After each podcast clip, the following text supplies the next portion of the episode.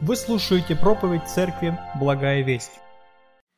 Дорогие братья и сестры, я рад вас приветствовать любовью Иисуса Христа в это уже последнее э, э, воскресенье уходящего лета. И многие наши дети, внуки начнут скоро учебный год, и мы будем за них молиться, благословлять их, переживать с ними, как бы соучаствовать в их учебе, помогать, чем можем – но наша учеба продолжается всегда. Учеба у ног Христа, учеба с Библией в руках.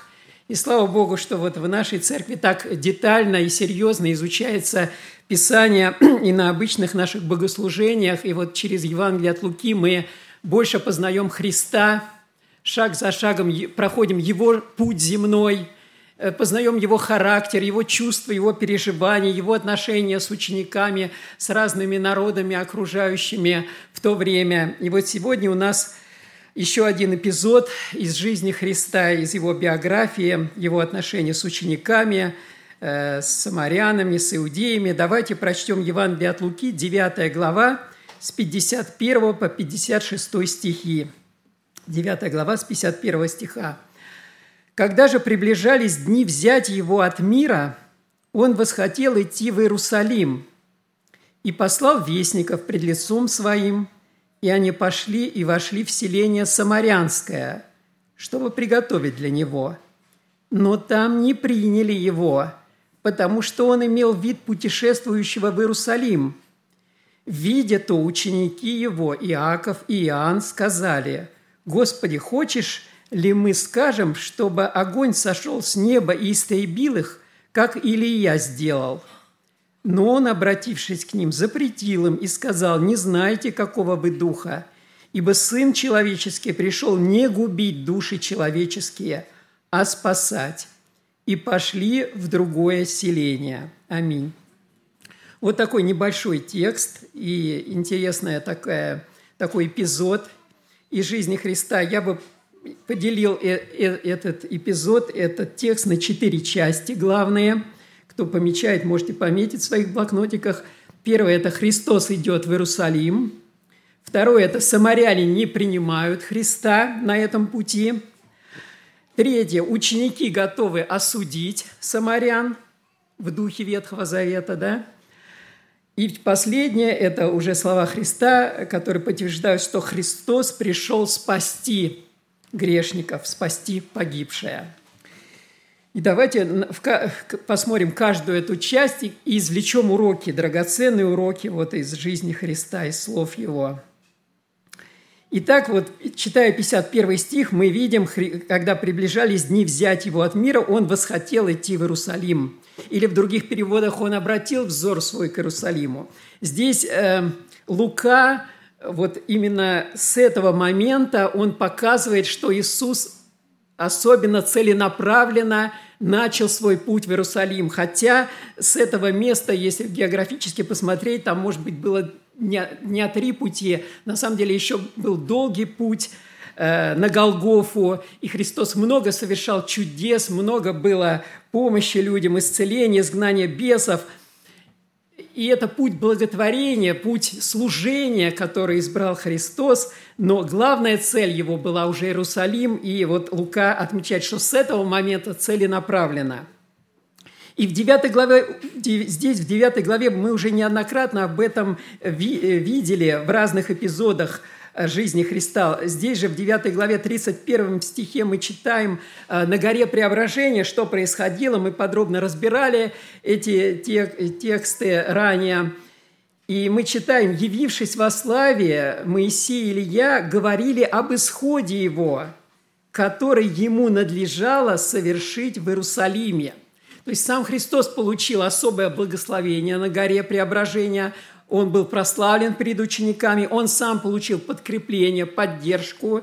Вот, этот, вот это явление Моисея, Ильи, представителя закона, представителя пророков древних, которые подтвердили его миссию, как бы получил, Христос получил особое благословение и помазание. Получается, гора преображения была не, не, не средством особого прославления величия Христа, хотя это было, конечно, но это была исходная точка, которая показывала, что Иисус идет на на особый путь, действительно путь, чтобы умереть за грехи всех людей, что это действительно миссия его, было, было укрепление для него. И потом здесь же, в этой главе, он уже с учениками близкими делится, э, делится э, э, этим переживанием этой своей миссии, но они не, понимают этого, да, 44 стихи. «Вложите себе, он говорит ученикам, вложите вы себе в уши слова эти, Сын Человеческий будет предан в руки человеческие».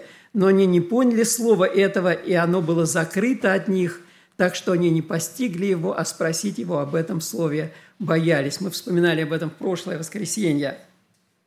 То есть для учеников была закрыта эта тайна, для, но для Христа была открыта эта тайна. Он шел к этому. Он имел в сердце нас с вами, дорогой брат, дорогая сестра, проходя через практически всю свою земную жизнь служения э, людям, израильскому народу, и не только, как мы сейчас увидим, но он имел уже в сердце нас с вами. Он, он шел, э, чтобы спасти нас – спасая при этом по дороге многих людей и преображая их, и помогая им, благотворя, исцеляя, как в одном из э, сказано в месте Писания.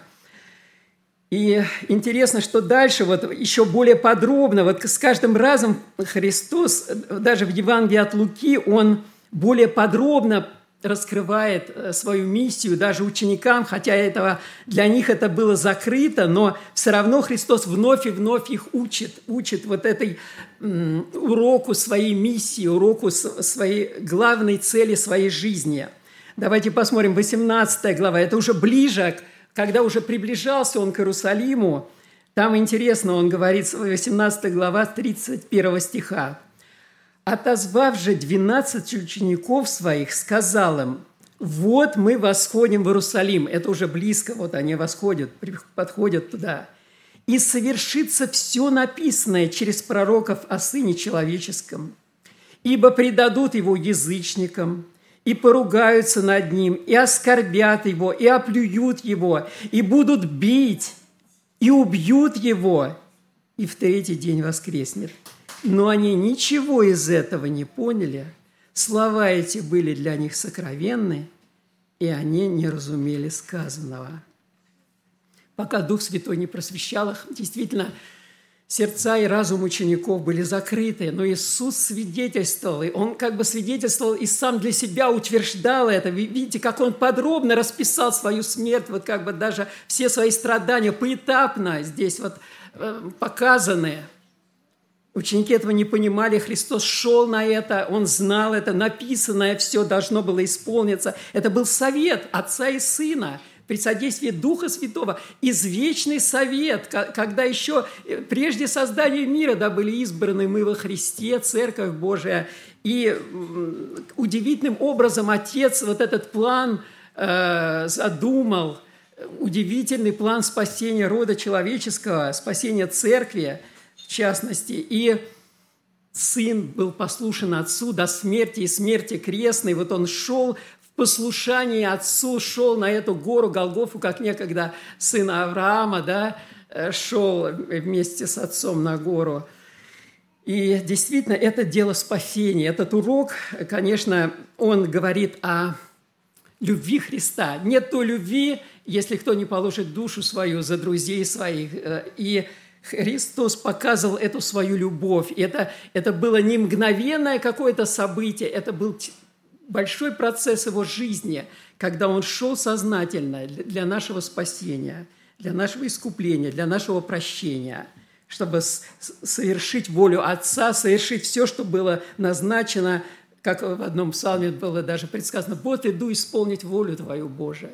И потом это неоднократно цитируется – в Новом Завете, как вот то, что Христос исполнил волю Отца и совершил это спасение. Поэтому будем благодарны Христу, будем славить Его. У нас нет слов выразить вот эту благодарность за наше спасение, за то, что претерпел Иисус. Мы это вспоминаем, будем вспоминать следующее воскресенье на вечере Господней, но держать это мы в сердце должны всегда. Вот этот крест, это Голгофа, это как Христос это на протяжении всей своей жизни держал в сердце, что это будет главное – в его жизни, главное. И для нас это главное. Будем держать это в фокусе, смотреть на Христа, смотреть на крест Христа, на его послушание. И это даст нам силы жить. Это будет преображать нашу жизнь. Потому что мы, в отличие учеников, принимаем, мы понимаем все. Дух Святой на, нам, нас поддерживает, и это преображает нашу жизнь. Само слово о Христе, сама мысль о Христе, размышления о Его страданиях – это величайшая сила, величайшее благословение. Это освящение наше в борьбе со грехом, с искушениями, когда нас не принимают, когда трудности, переживания, проблемы на самых разных уровнях, скорби, болезни. Крест Христа дает нам силы, так же, как Христос видел в этом особую силу, особое благословение. И вот э, следующая часть э, нашего текста – это самаряне не приняли Христа. Вот удивительное м, переживание жизни Христа, когда его не принимают. Не так много было таких ситуаций, но они были. Вот и мы читаем в нашем тексте, «И послал вестников пред лицом своим, и они пошли и вошли в селение Самарянское, чтобы приготовить для него но там не приняли его, потому что он имел вид путешествующего в Иерусалим. Были такие случаи в жизни Христа, когда его не принимали, не веровали в него. Да, были э, особо религиозные деятели, фарисеи, книжники, священники, которые, лидеры э, израильского народа, которые явно противодействовали, но были, была часть народа, которые не принимали, не верили. Да? В Назарете мы помним, какие ситуации были, когда они, э, они видели в нем плотника, они видели в нем сына Марии, видели его братьев, сестер, и совершенно не принимали его как Мессию, как э, даже Божьего пророка. И Страна Гадаринская мы вспоминаем, когда попросили его отойти от пределов, когда он исцелил бесноватого, когда вот это стадо свиней, и э, люди имели свои цели, свои привязанности, и они каким-то образом вот именно у них возникло противление Иисусу Христу, несмотря на то, что он имел силу и власть освобождать, исцелять, э, благотворить, миловать. И, э, дорогие братья и сестры, это какое-то утешение для нас, потому что если в жизни Христа были такие случаи, хотя большей частью мы читаем, как народ внимал Христу, народ следовал за Ним, народ ждал чудес, пусть даже по своему плотскому желанию, да, не потому, что они верили в Него по-серьезному, как Мессию, принимали Его сердцем – но, тем не менее, даже в жизни Христа были моменты, когда его не принимали по разным вот это, религиозным причинам, человеческим. И мы тоже говорим, пытаемся говорить людям, и, и, и очень нередко, к сожалению, люди не принимают слово, люди часто по религиозным да, причинам, когда придерживаются ортодоксальной какой-то веры, или по своим верованиям человеческим, личным – как-то не принимают нас. Это должно утешить нас, потому что в жизни Христа это было. И он, он смиренно это принял. Мы видим, что в отличие от учеников, он смиренно принял вот это непринятие. Он, э, хотя он деликатно сделал к ним обращение, послал вестников, чтобы приготовить путь. Он понимал, что это непросто, что это была э, действительно большая проблема иудеев с самарянами – потому что это давняя проблема еще со времен пленения Вавилонского, когда э, самаряне частично, когда вернулись из плена, они соединились с иноплеменниками, стали смешанные браки практиковать, и э, не стали поддерживать иудеев, которые пришли восстанавливать храм в Иерусалиме. Они э, построили свой храм на горе Геразим – то есть это было уже религиозное полное отторжение, полное сопротивление, такое вот э, противопоставление друг другу. Поэтому иудеи уже относились как к иноплеменникам, к самарянам, э, как к каким-то предателям, к чуждым, просто чуждое нечто.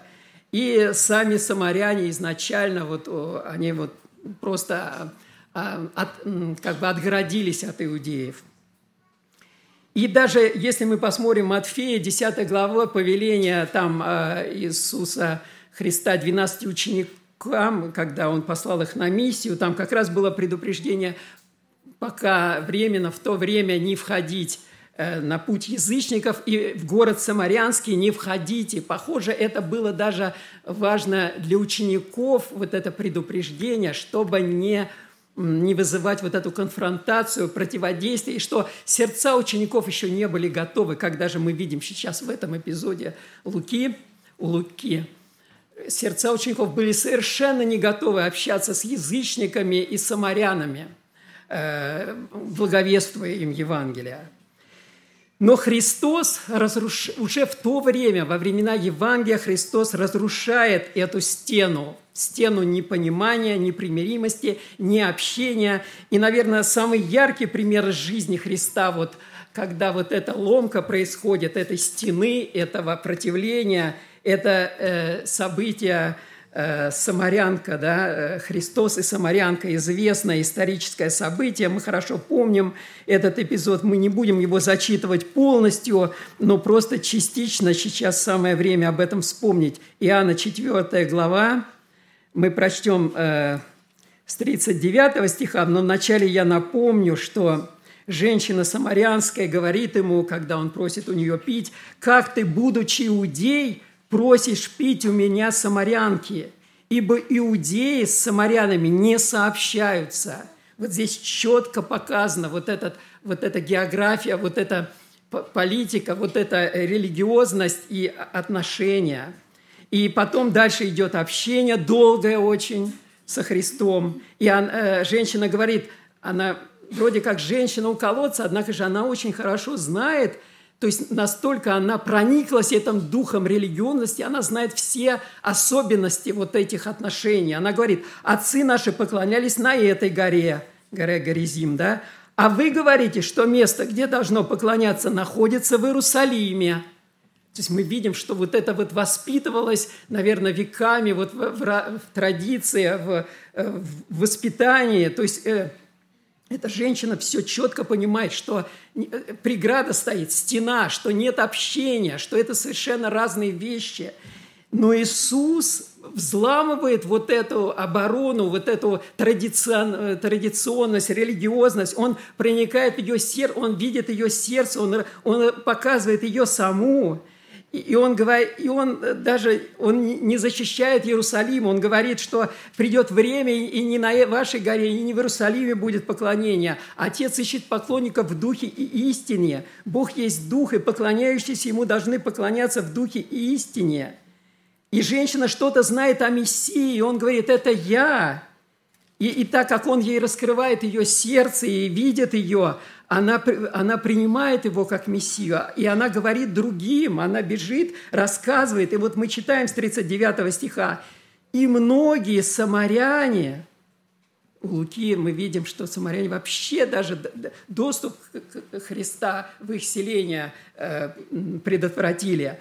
И многие самаряне из города того уверовали в него по слову женщины – Удивительно, женщина, которая была так убеждена, вот так воспитана, так настроена, и тем не менее ее сердце было растоплено, и ее сердце смягчено, пронзено э, силой Христа его любовью.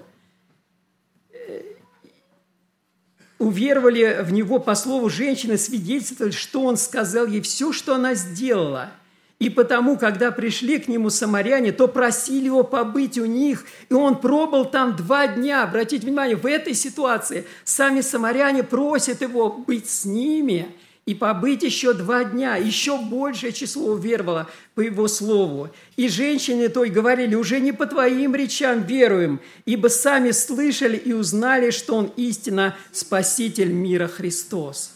Вот это что делает Христос – что делает Евангелие? Оно действительно разрушает эту преграду. Как это актуально сейчас, когда вот эти события на Украине, которые, вот эта война, которая возбуждает ненависть, раздор, когда не общаются, даже на уровне спортивных состязаний все больше, буквально каждый раз развивается эта тема, что отказываются э, э, рукопожатия, отказываются участвовать в соревнованиях. Просто вот то, что раньше назывался спорт и мир, когда даже э, люди разных наций, вер, верований, они в спорте хотя бы, ну, как бы общались.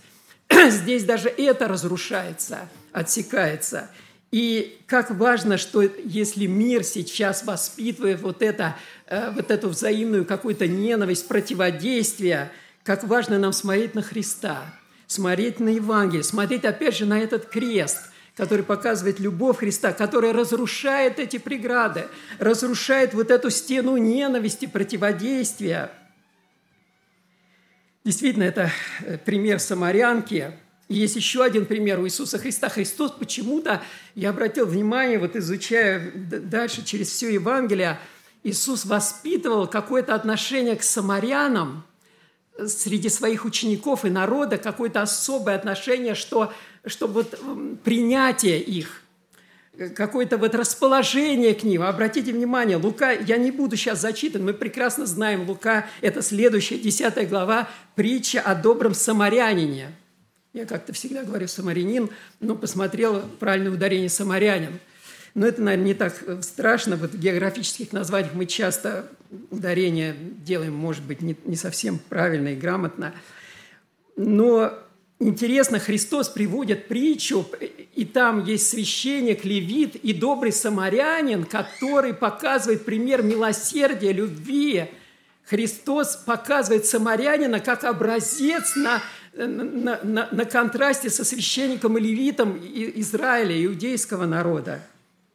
Это удивительно, это было что-то, что-то вот эта притча была, может быть, для нас самарянин – это просто вот самарянин, а для иудеев это было, это было что-то что необычайное, что он сказал в этой притче – но была еще не только притча, было еще одно событие интересное, которое я тоже как-то вот не так э, обращал внимание, но сейчас в этом контексте для меня это удивительное событие. Лука 17, опять же, Евангелие от Луки, э, Лука пишет для язычников, показывает Христа как человека, сына человеческого, и очень много человечности, очень много э, вот, вот того, что разрушает иудейская, иудейскую обособленность.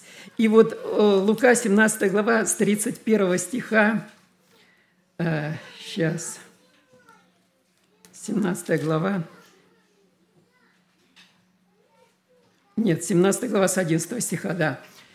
«Идя в Иерусалим, он проходил между Самарией и Галилею». Обратите внимание, он идет в Иерусалим. Вот это, вот это, он идет спасти нас с вами. Он идет на смерть, он идет на подвиг – души своей, на подвиг наш, спасения наших душ. Он проходил между Самарией и Галилеей, он зацепил вот опять Самарию здесь немножко частично, не конкретного. И когда входил он в одно селение, встретили его десять человек прокаженных, которые остановились вдали, отверженные, да, прокаженные, отверженные, обособленные люди – Э, и громким голосом говорили, Иисус, наставник, помилуй нас. Увидев их, он сказал им, пойдите, покажите священникам. И когда они шли, очистились. Удивительное чудо исцеления по слову Христа. Они сделали и послушались. Один же из них, видя, что исцелен, возвратился громким голосом, прославляя Бога, и пал ниц к ногам его, благодаря его. И дальше внимание. И это был самарянин. самарянин. Тогда Иисус сказал же, не десять ли очистились, где же девять? Как они не возвратились воздать славу Богу, кроме этого иноплеменника? Вот здесь Христос подчеркивает, да, это иноплеменник, но посмотрите, Христос возносит его, и, и, и невольно этот прокаженный воз, превознесся и э, стал обличением для многих иудеев, евреев, э, кровных – Э, э, и сказал ему Христос, встань, иди, вера твоя спасла тебя. Удивительно, этот самарянин, прокаженный, исцеленный, наполнился таким благодарением, наполнился таким словословием, он громко славил Бога и величал, и, и, и радовался, и славил. Вот, вот так, такой пример удивительный из жизни Христа.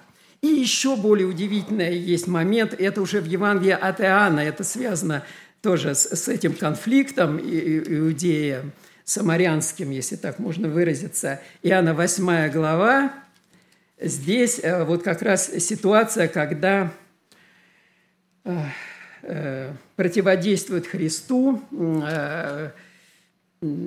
иудеи, спорят с ним о верованиях, и 8 глава Иоанна, 47-48 стихи.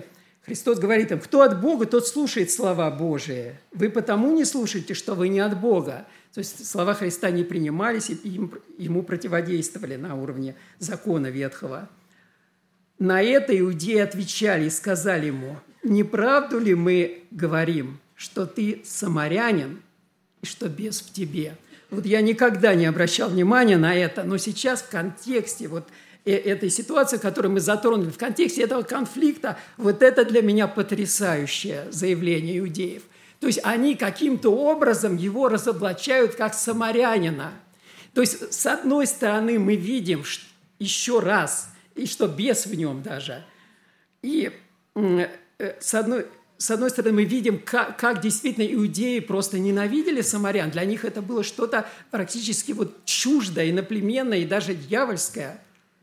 И с другой стороны, мы видим пример Христа, когда Он берет поношение на себя, когда Он отождествляет себя. Мы помним, что Он постоянно с фарисеями получал вот эти э, клички, ярлыки – Э, друг, э, друг мытарей и грешников, ест, ест и пьет с, с грешниками. То есть он, он, вот, он смирялся, он, он действительно э, вставал на один уровень с мытарями, с грешниками, с отверженными, да, к прокаженным прикасался.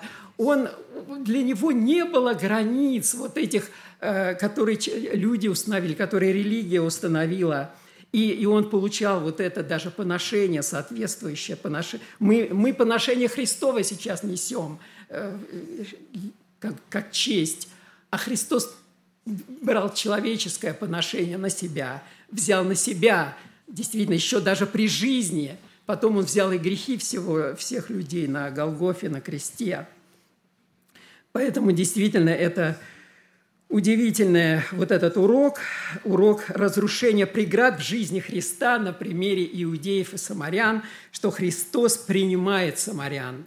Он, он, э, и мы знаем, Он принимал действительно и мытарей, э, обращал их к вере, Он э, с грешниками сообщался, и даже тех же фарисеев, мы знаем, что Он приходил в их дома, мы уже об этом как-то раньше говорили – и он не чуждался фарисеев, несмотря на их огромнейшее сопротивление и вот это сверхненависть их к Христу, Христос э, стучался и в их сердца, и он достигал в итоге, впоследствии мы знаем и Никодима, и даже Савла впоследствии, да. Вот. И следующая часть у нас – это ученики готовы осудить, 54 стих нашего текста – Видя то, ученики его, Иаков и Иоанн, сказали, «Господи, хочешь ли мы скажем, чтобы огонь сошел с неба и истребил их, как Илия сделал?» Вот это ветхозаветный такой дух да, учеников, двух учеников Христа.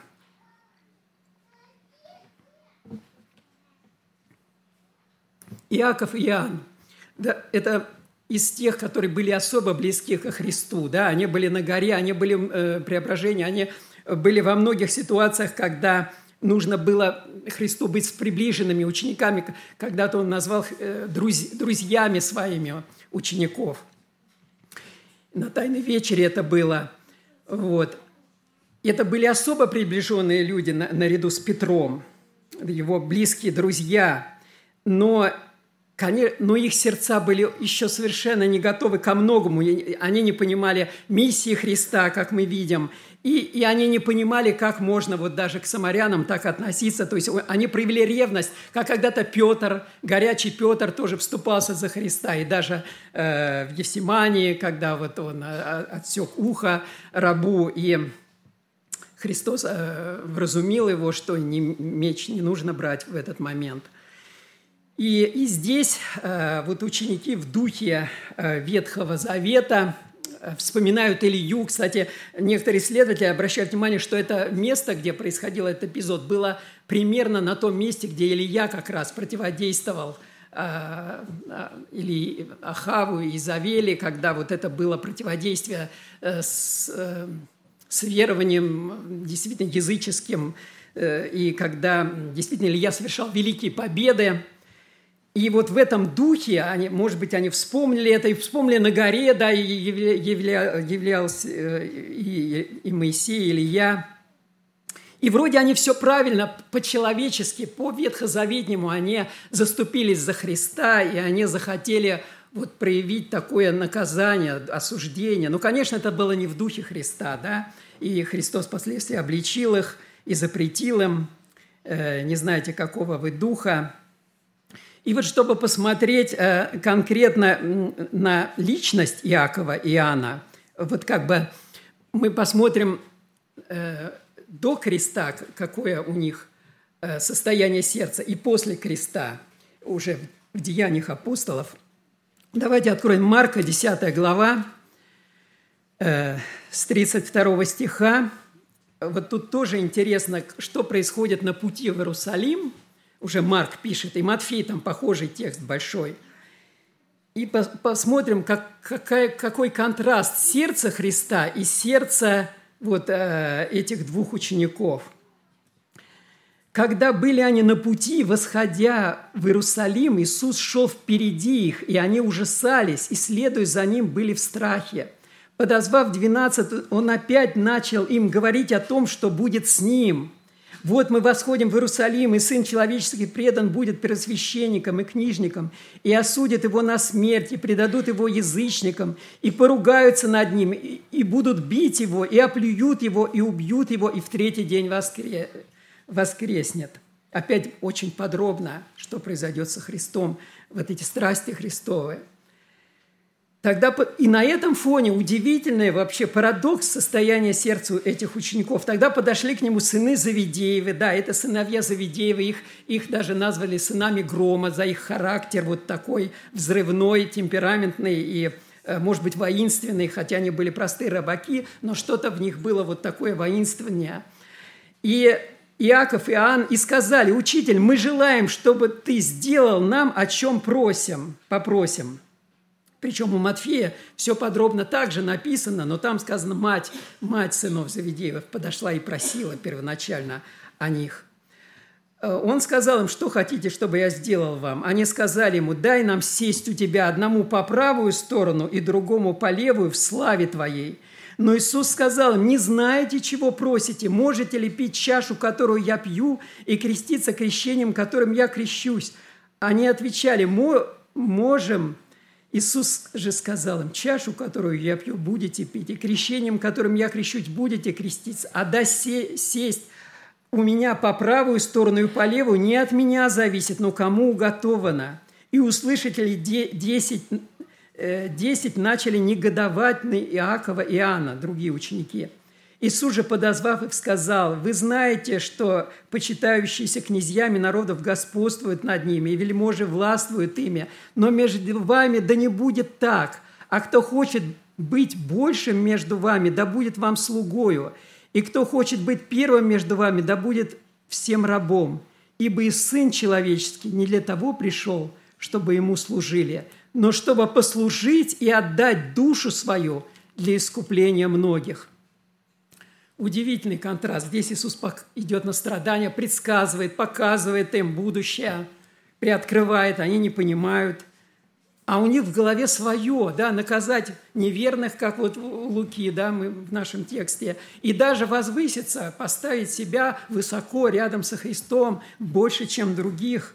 И Христос на этом фоне как раз ярко выражает на этом контрасте свою миссию.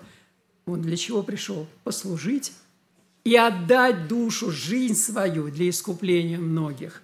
То есть вот это еще раз подтверждается миссия Христа и неразумие учеников. Но слава Богу, слава Богу, что после креста, после воскресения Иисуса Христа, после сошествия Духа Святого, мы уже неоднократно это видели у Луки, Евангелие его – это первая часть летописи, вторая часть летописи – это деяния апостолов, это жизнь э, первой церкви, жизнь апостолов, служение и, э, можно сказать, воск... деяния воскресшего Христа.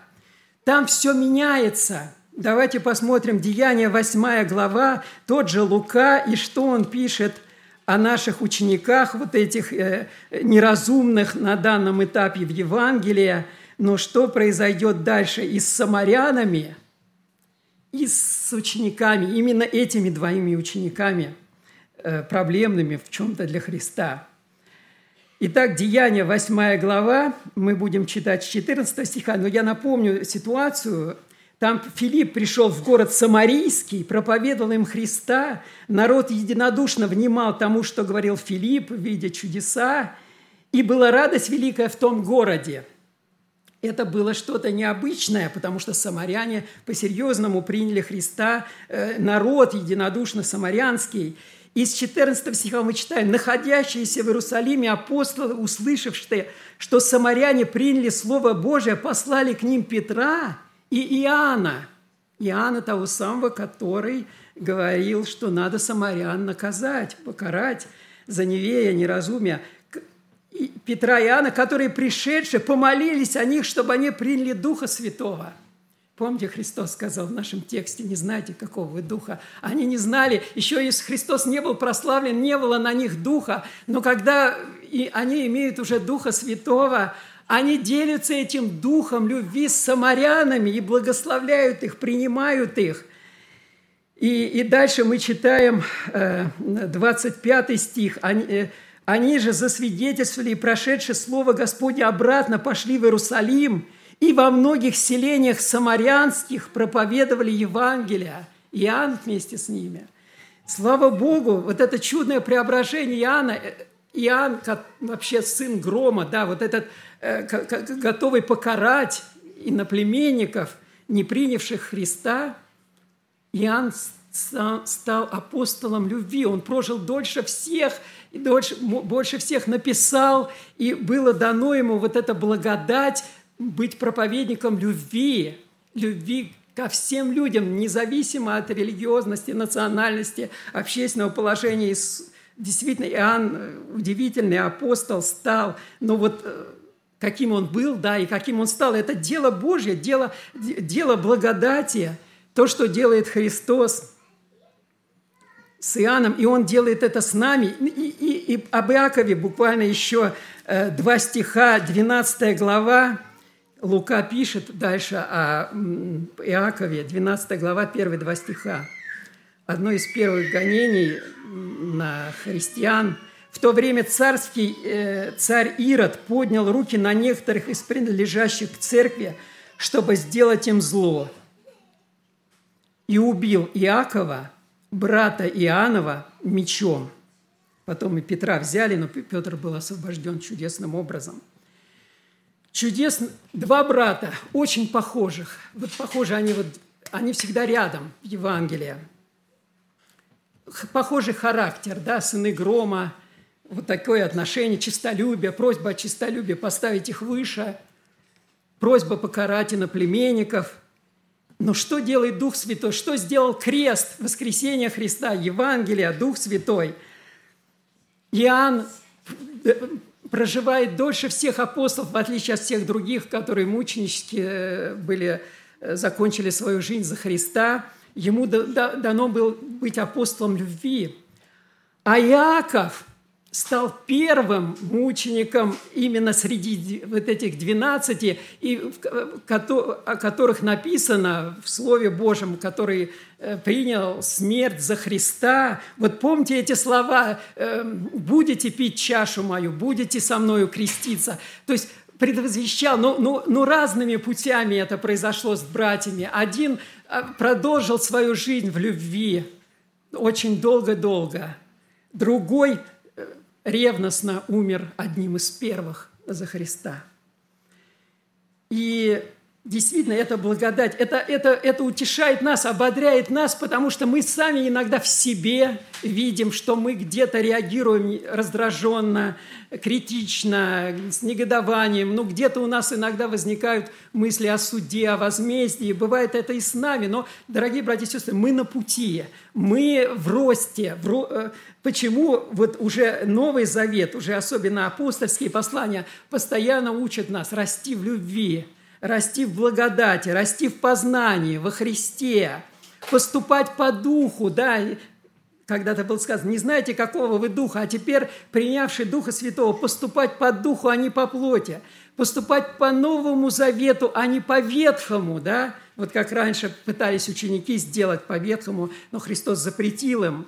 А Новый Завет принимать, прощать, покрывать. Мы как-то э, перед собранием даже сегодня встретились с братом и сестрой, э, говорили о наших внуках, как мы их любим – и что мы почему-то действительно внуков любим больше, чем детей. И, может быть, не потому, что они намного лучше, чем наши дети, а потому что мы другие, мы растем, мы возрастаем в зрелости, даже по-человечески, в родственных отношениях. Мы понимаем, что мы, э, мы бы воспитывали своих внуков по-другому, чем детей. Мы, знаем, мы признаем свои ошибки – как мы были неправы, где-то проявляли где-то излишнюю ревность, излишнюю жесткость, излишнюю строгость, а внуков мы э, в смирении как-то больше любим.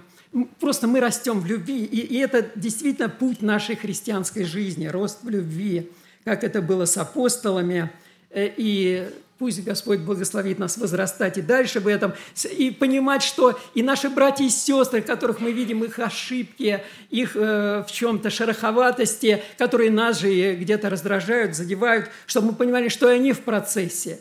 Они будут другими. Пройдут годы, десятилетия, если продлится жизнь на земле, то Христос э, благодатью своей преображает нас. Мы идем путем преображения – и последнее, э, последний пункт э, нашего текста – это то, что Христос подтверждает свою миссию, что Он пришел спасти, а не погубить. И мы просто э, вспомним еще два места из Писания, которые как бы раскрывают еще больше вот эти слова Христа, немножко в другом преломлении. Значит, Лука, 19 глава, мы читали 18 главу э, сегодня, а в 19 главе после обращения Закхея, начальника мытарей, да, тоже удивительное обращение, когда сам Христос сказал, что я приду к тебе в дом, и э, это было необычайно для э, иудеев, опять же, но э, Христос растопил его сердце, и он раздает нищим свое имение, половину имения – и Христос подтверждает спасение для него и говорит, 19 э, глава, 10 стих, «Ибо Сын Человеческий пришел взыскать и спасти погибшее». Вот это, я считаю, очень важное уточнение даже по сравнению с Лукой, потому что в противодействии ученикам Иисус говорит, «Я пришел не губить, а спасать». А вот здесь уточняется, причем этот текст, он повторяется еще у Матфея в другом контексте, где идет притча о пропавшей овечке – что пастух находит пропавшую овцу. Действительно, сам Христос находит и спасает грешников, погибших грешников. Их, их даже не надо губить, потому что они погибшие, они мертвые во грехах и преступлениях. Потом апостол Павел подробно вот расписывает благодать Иисуса Христа и э, спасение, доктрины спасения о том, что человек грешен изначально, человек мертв во грехах и преступлениях от рождения, и он нуждается в воскресении из мертвых, в спасении. И именно для этого пришел Христос. Это миссия Иисуса Христа – спасти погибшее. И в заключение одно место еще из апостола Павла, вот этого удивительного апостола, бывшего фарисея, 1 Тимофея 1,15, где Христос, где Павел утверждает Евангелие для всех нас вновь и вновь, очень сильный текст. «Верно и всякого принятия достойно слова, что Христос Иисус пришел в мир спасти грешников – из которых я первый. Удивительное смирение Павла, который был действительно так, так, таким гонителем церкви, который, который сам оказался в сопротивлении в своей юности церкви и участвовал в, активно в гонениях, вот, в предании смерти многих э, учеников Христа. И здесь мы видим его смирение его, и возвеличивание Евангелия. Он видит, что Христос спасает грешников. Он спас меня, я первый.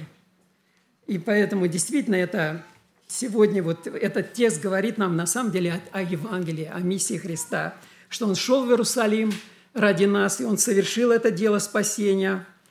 Когда-то самаряне не приняли Его, но потом большая часть народа принимали. И, и там даже в, в Деяниях, я, наверное, не дочитал одно место, когда э, сказано, что эм, э, церковь по всей Иудее, Самарии, Галилее находилась э, в страхе Господнем, и при утешение от Духа Святого умножалось. Это вот я не дочитал этот текст – то есть там наряду э, по всей Иудее, Галилее и Самарии Церковь Божия. То есть пример, что действительно стена была разрушена, что э, самаряне эти было, было как бы первая э, весточка для апостолов, что что Евангелие для всех, что Христос умер для всех, потом уже язычники конкретно будут спасаться. Но вот действительно Бог так постепенно готовил и апостолов, и весь народ к тому, что принимаются все и спасаются. Поэтому действительно Евангелие для всех. И ты, дорогой друг, который слушаешь, смотришь сегодня это слово, это собрание, для тебя это слово также. Если ты хоть немного ощущаешь свою, свою греховность, свою нужду в прощении, в спасении, Христос зовет тебя. Христос пришел ради тебя, чтобы спасти, возродить, дать новую жизнь. Ты можешь принять Иисуса – и довериться Ему, и получишь вечное спасение, прощение, жизнь вечную. А мы будем благодарить и славить Христа за Его подвиг, за Его любовь, за все Его уроки во имя Иисуса Христа. Аминь. Давайте помолимся. Отец Небесный, дорогой наш Господь и Спаситель, мы благодарим Тебя за Евангелие, Иисуса Христа, которое нас, оставлено нам на страницах Священного Писания, когда мы черпаем эти многочисленные уроки из жизни Христа, из пути Христа, из пути Христа на Голгофу, на смерть ради нас, чтобы спасти нас и помиловать Господь. Мы благодарим за эти уроки для учеников, за, за то, что Ты спасал самарян и спасаешь из всех народов, из всех наций, Господь из любой религии. Для тебя нет преград. Евангелие открыто и э, для всех и достигает всех.